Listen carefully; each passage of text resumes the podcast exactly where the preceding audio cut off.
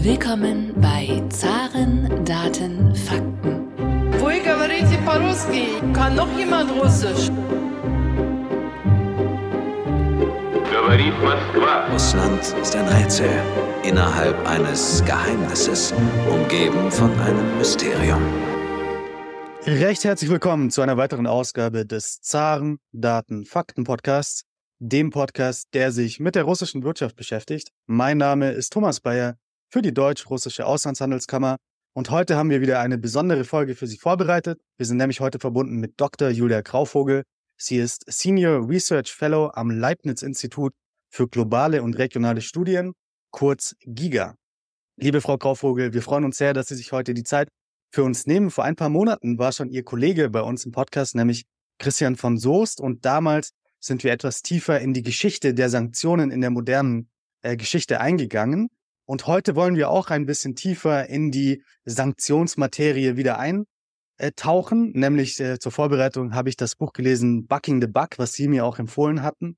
Ich kann nicht sagen, dass ich das Buch komplett gelesen habe, aber ich habe zumindest mal drin geblättert und ein paar äh, Begriffe rausgeschrieben. Ja, heute wollen wir eben ähm, lernen, was denn überhaupt so ein paar Begriffe bedeuten. Beispielsweise SDN, das Chip-System, das SWIFT-System. Wie funktioniert das? Äh, was ist OFAC? Das wollen wir uns heute anschauen. Aber bevor wir gleich uns äh, diesen Themen zuwenden, möchten wir erstmal mit einer hm, Frage zu den aktuellen Sanktionen gegen Russland starten. Nämlich diese Sanktionen, die gibt es nun seit circa 18 Monaten.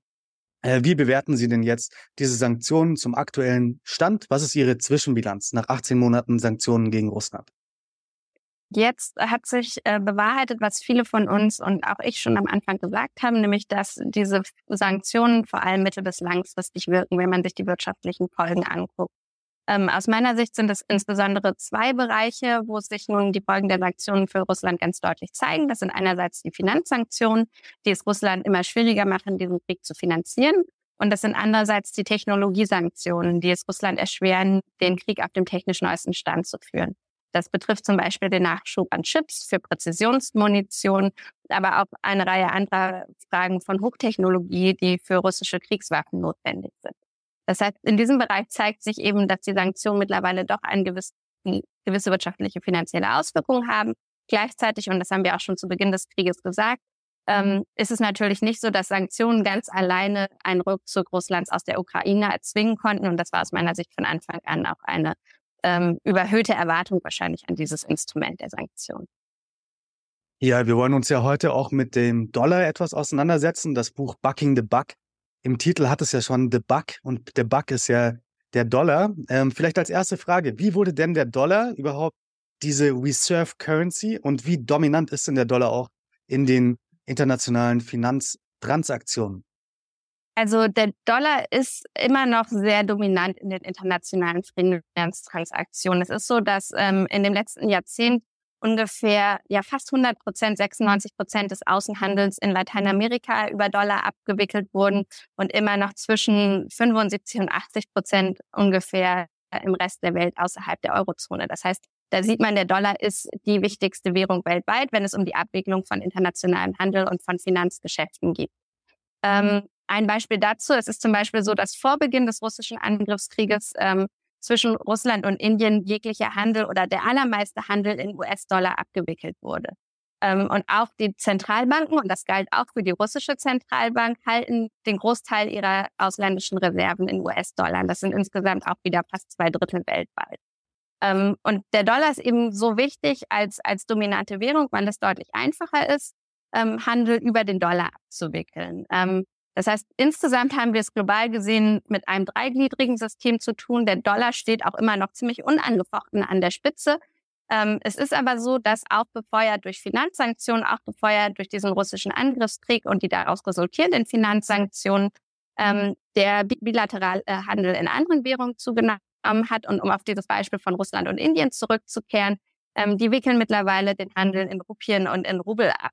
Ähm, und dann gibt es ähm, und auch andere Einflusssphären. China hat versucht, den Einfluss der eigenen Währung auszuweiten. Das findet statt, aber immer noch verglichen mit dem Dollar auf einem relativ niedrigen Niveau. Welche Vorteile hat es denn überhaupt für die USA, diese Reserve Currency zu haben? Ähm, und man hört auch immer wieder davon, dass es eben diese De-Dollarisierung jetzt gibt. Sie haben schon gerade ähm, angesprochen, dass es eben äh, jetzt äh, Bestrebungen gibt, Russlands beispielsweise den Handel zu de-dollarisieren, beispielsweise mit Indien, mit China und so weiter. Was ist denn dran an dieser De-Dollarisierung? Äh, kommt die in den nächsten Jahren oder ist das eher ein Prozess, der über Jahrzehnte dann stattfindet? Ja, ähm, zur ersten Frage, welchen Vorteil hat das denn für die USA? Ähm, es gab mal eine Frage an den stellvertretenden US-Finanzminister, der ist gefragt worden, glauben Sie, dass die, der US-Dollar die dominierende Währung bleibt? Ähm, und seine Antwort, die er damals gegeben hat, zeigt aus meiner Sicht nicht nur, warum das trotz allem noch sehr wahrscheinlich ist, sondern auch, warum es für die USA nach wie vor sehr erstrebenswert ist. Ähm, und er hat gesagt, das wird so bleiben, weil ähm, der globale Handel, weil äh, Investitionen, weil ausländische Unternehmen, äh, weil Finanzakteure ähm, eben nach wie vor dem US-Rechtssystem extrem vertrauen. Das heißt, impliziert damit hat er auch gesagt, ähm, es ist natürlich wichtig, weil es ausländische Investitionen anlockt. Ähm, Gleichzeitig bietet das den USA natürlich die Möglichkeit, diese ökonomische Interdependenz, die ökonomische Verstrickung auch zu nutzen, um Druck aufzuüben, nämlich in Form von zum Beispiel Finanzsanktionen. Ähm, das ist sehr, sehr intensiv diskutiert worden, schon vor Beginn der aktuellen Finanzsanktionen gegen Russland unter dem Stichwort Weaponizing Interdependence. Also wenn es diese starken Verstrickungen gibt, dann können natürlich die Länder, die gewissermaßen Knotenpunkte in diesem System sind, dann auch diese finanziellen Verstrickungen nutzen, um Druck auf die anderen Staaten auszuüben. Ähm, gleichzeitig versuchen andere Staaten natürlich auch, sich vor möglichen Sanktionen, vor möglichen Folgen zu schützen. Ähm, und da kommt dann das ins Spiel, was man unter dem Stichwort von De-Dollarisierung der Weltwirtschaft diskutiert. Ähm, ich hatte es ja schon gesagt, grundsätzlich gibt es natürlich Bestrebungen verschiedenster Staaten, unabhängiger vom Dollar zu werden. Ähm, gleichzeitig ist der Dollar immer noch unangefochten an der Spitze, wenn wir uns das internationale Finanz- und Handelssystem angucken. Ähm, aber es gibt den Versuch. Also es gab Regierungen in Asien, die versucht haben, ähm, mehr Handel in lokalen Währungen abzuwickeln. Ähm, es gibt den Versuch Indiens, die Benutzung des, äh, der chinesischen Währung zu promoten.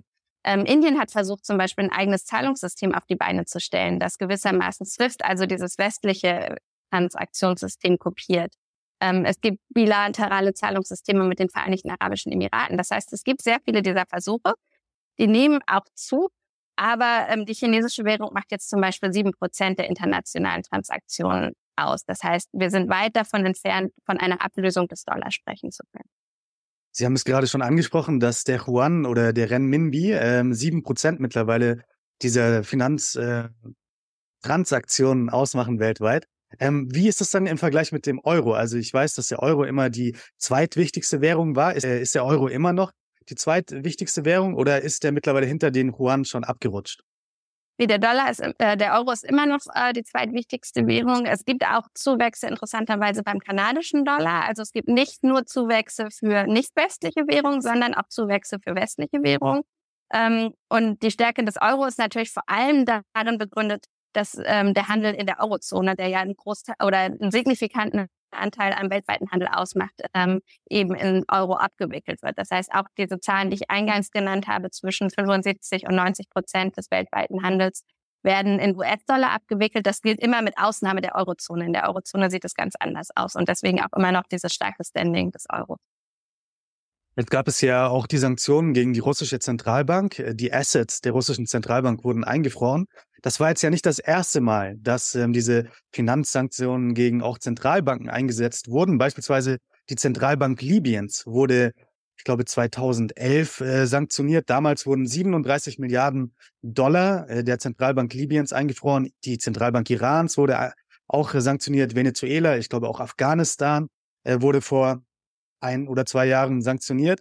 Ähm, jetzt die Frage, was ist denn mit dem Geld passiert, was damals von der Zentralbank Libyens eingefroren wurde? Wurde das ähm, der Zentralbank dann wieder zurückgegeben oder wie muss man sich das vorstellen?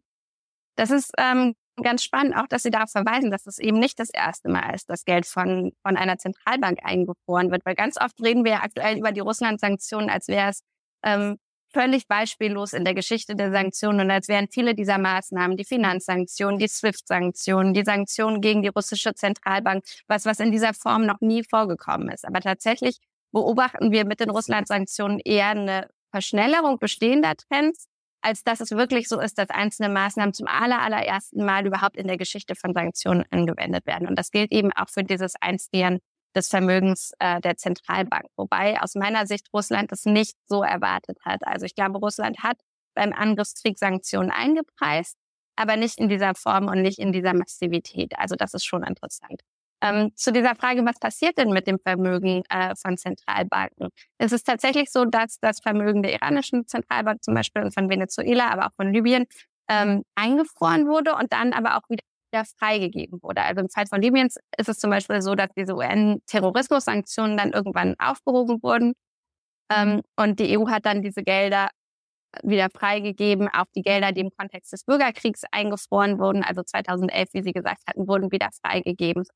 Ähm, aktuell gibt es eine aus meiner Sicht sehr spannende Diskussion, was ähm, mit äh, dem eingefrorenen Geld der russischen Zentralbank oder auch mit den Zinsen aus diesem eingefrorenen Geld passiert. Ähm, weil da gibt es ja verschiedene Vorschläge, das für den Wiederaufbau der Ukraine zu nutzen. Ähm, und aus meiner Sicht kann man durchaus ein plausibles Argument dafür machen, warum man beispielsweise die Zinsen oder auch die Gelder der russischen Zentralbank nimmt. Ähm, Schwieriger wird es aus meiner Sicht, wenn man auch über eingefrorene Gelder von russischen Oligarchen spricht, ähm, weil es dann ja eingefrorenes Vermögen von Privatpersonen ist. Und auch wenn man denen natürlich eine Unterstützung am Krieg äh, vorwirft, ist der Link deutlich indirekter. Es ist auch nicht klar, wie gerichtsfest das ist. Ähm, und wenn man dann darüber spricht, so ein Geld auch heranzuziehen, um beispielsweise den Wiederaufbau in der Ukraine zu finanzieren, dann wird es, glaube ich, bewegt man sich in der Grauzone, was, was den Umgang mit diesen eingefrorenen Vermögenswerten angeht. Also wenn ich es richtig verstanden habe, wurde das Geld, was eingefroren wurde von Libyen, von Iran, von Venezuela, nach einigen Jahren dann wieder quasi an die Zentralbanken dieser Länder zurückgegeben.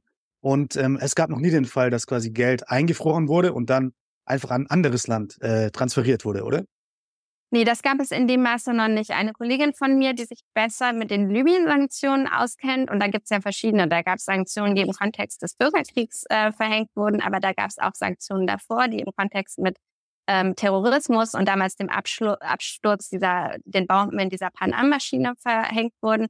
Ähm, und sie, die sich besser mit diesem Fall auskennt, sagt, dass damals schon äh, eingefrorene Gelder auch verwendet wurden, um die Opfer ähm, dieser terroristischen Anschläge zu entschädigen. Ähm, aber das ist ja natürlich nochmal was anderes als der Transfer von Geldern an ein anderes Land, in dem Fall die Ukraine. Hm, Sie haben es auch schon angesprochen, dass Russland ja so viel Geld, trotzdem, äh, dass es bewusst äh, quasi war, dass ähm, es passieren könnte, dass Zentralbanken auch ähm, sanktioniert werden, so viel Geld in Dollar und insbesondere auch in Euro angelegt hatten.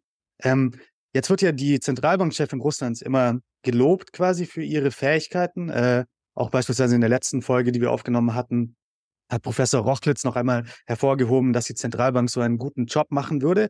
Jetzt frage ich mich aber, ähm, wenn es quasi äh, schon klar war, dass Zentralbanken auch sanktioniert werden können, war das dann nicht sehr naiv von der russischen Zentralbank, so viel Geld, so viele Hunderte von Milliarden anzulegen, insbesondere im Euro, wenn man quasi davon ausgehen konnte, dass auch dieses Geld eingefroren wird? War das sehr blauäugig? War das ein großer Fehler der russischen Zentralbank? Wie sehen Sie das?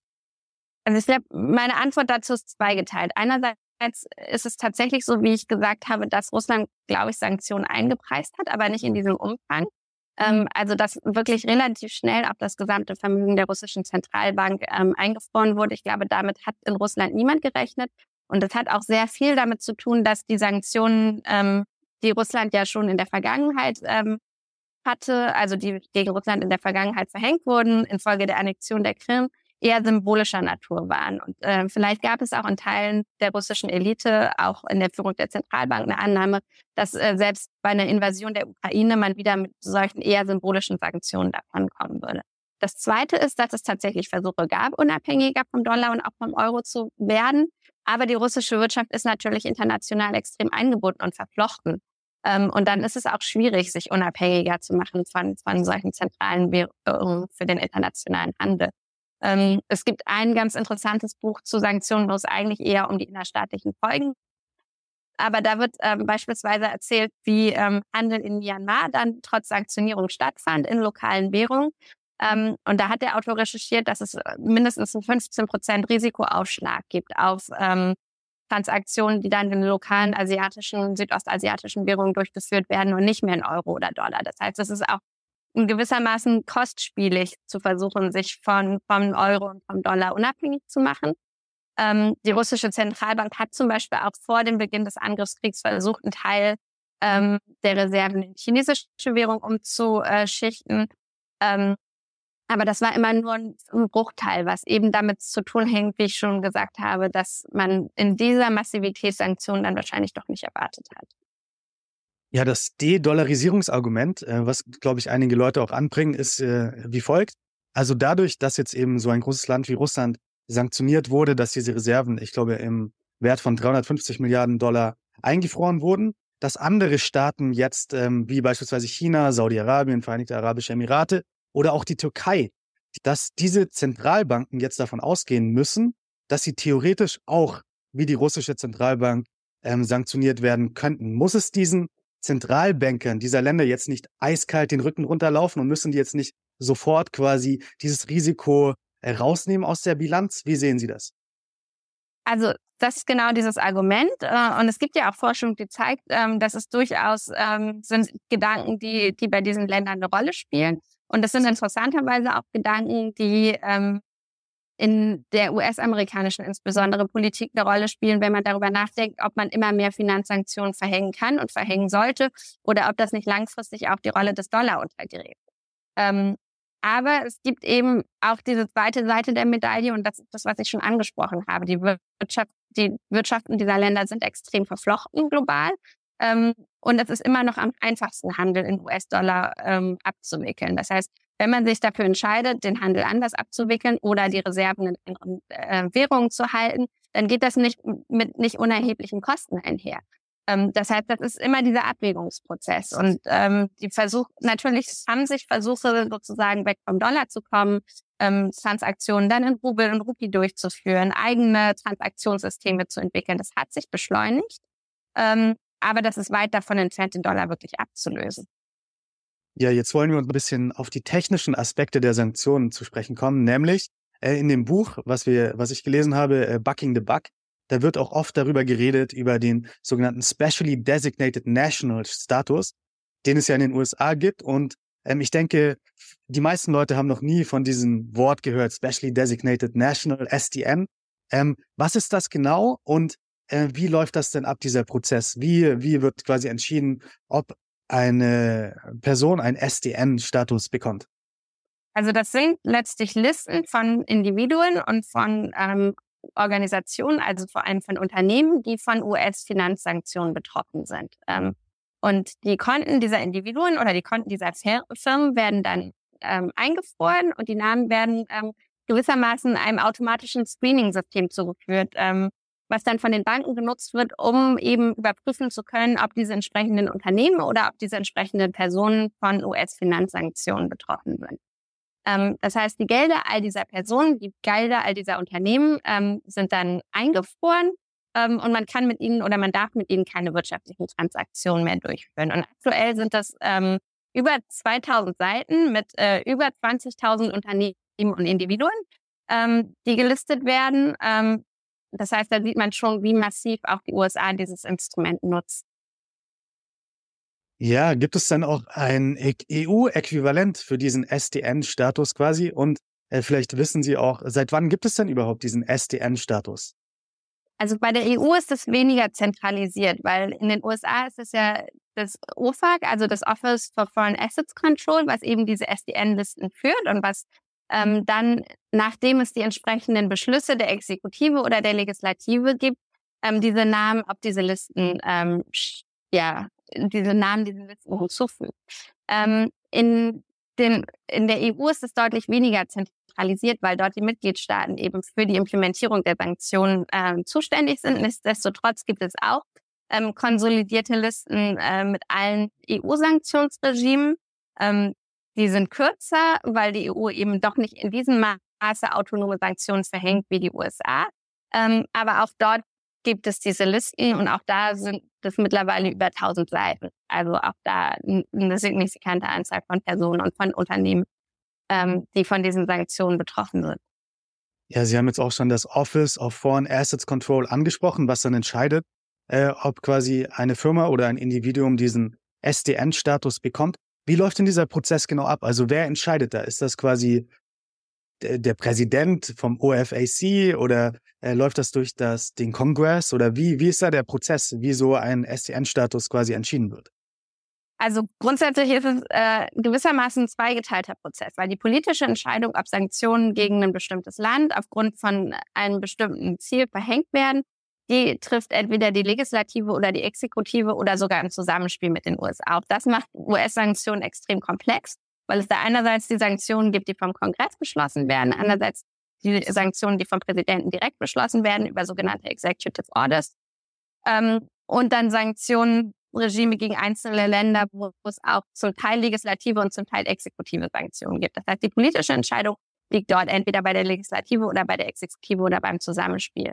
Ähm, und die Umsetzung liegt dann eben bei, bei, bei OFAC, also beim Office of Foreign Assets Control, die dann aufgrund dieser politischen Sanktionsbeschlüsse sagen, ähm, es wurde jetzt ein politischer Beschluss gefasst, ähm, Menschen, die den Friedensprozess in Mali unterlaufen, beispielsweise äh, mit Finanzsanktionen zu belegen. Und auf Grundlage dieses politischen Beschlusses wird dann gesagt, welche Personen das sind, die dann auf diese Listen kommen.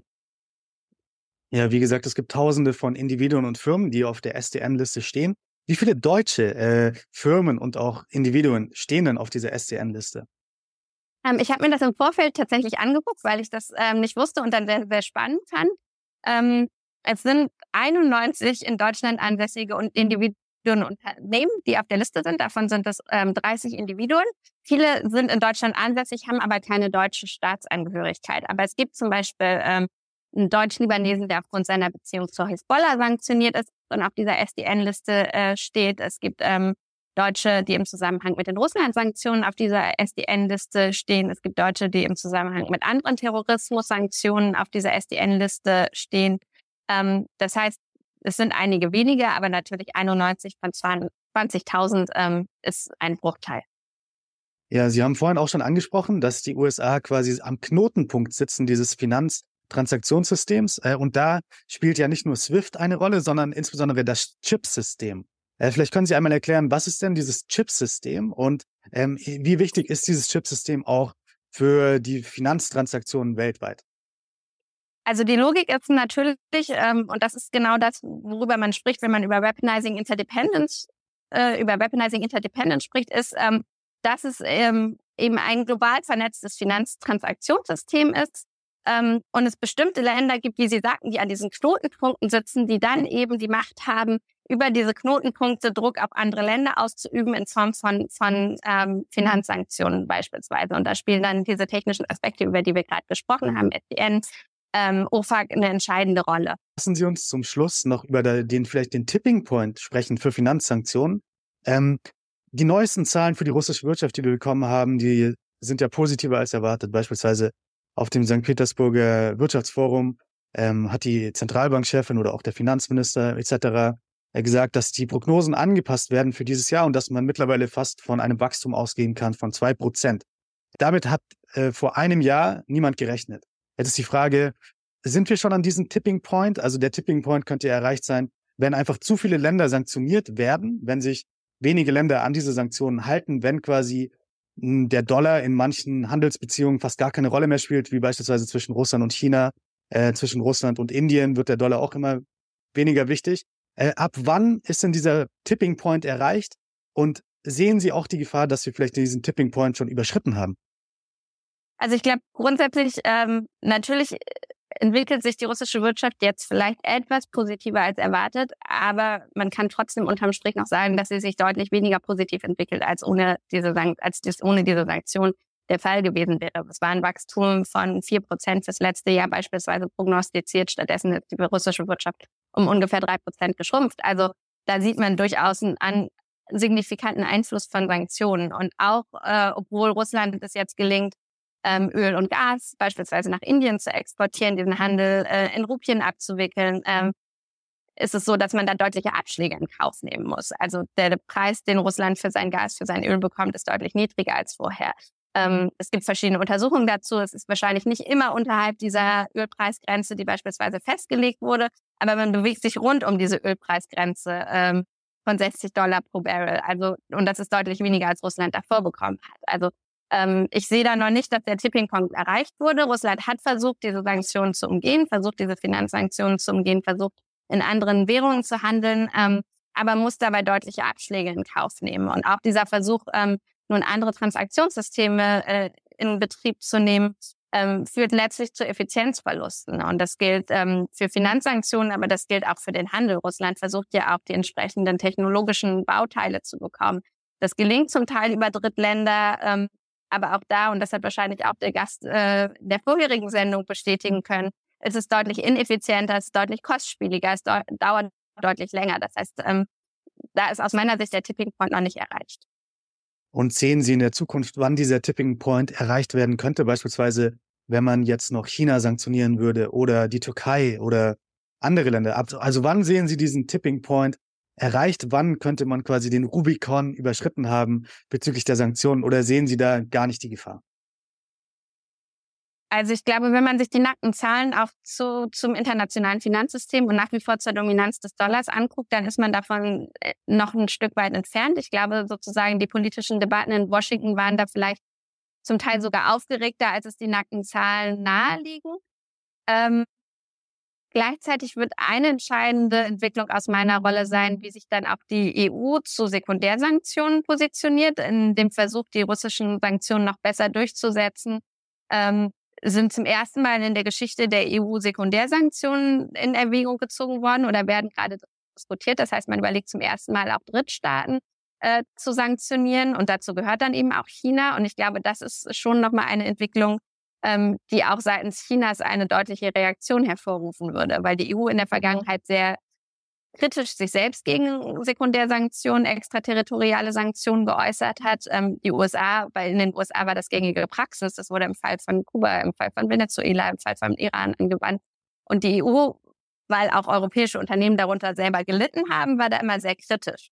Ähm, jetzt wird das in Erwägung gezogen, weil dieses Ziel, diesen Sanktionen gegen Russland Wirkung zu verleihen, so wichtig und so übergeordnet scheint ähm, dass man sich da von seinen eigenen äh, Maximen und auch von den eigenen völkerrechtlichen Prinzipien, die man immer propagiert hat, äh, wohl bereit ist, ein Stück weit zu entfernen oder vielleicht auch nicht. Das ist aktuell noch in der Diskussion. Aber aus meiner Sicht könnte das solche Dynamiken auch zu versuchen, sich unabhängiger von, vom Dollar, vom Euro, vom westlichen Finanz- und Handelssystem zu machen, nochmal beschleunigen, wenn man dann eben auch Sekundärsanktionen beispielsweise gegen China in Betracht ziehen würde.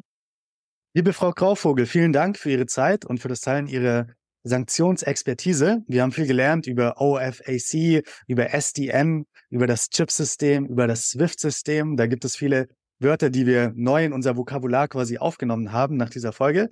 Vielen Dank für Ihre Zeit und vielleicht können wir in der Zukunft noch einmal eine Folge aufnehmen, denn das Sanktionsthema, das scheint ja für die nächsten Jahre weiterhin aktuell zu sein. Ja, vielen herzlichen Dank für die Einladung in den Podcast. Das hat mir sehr viel Spaß gemacht.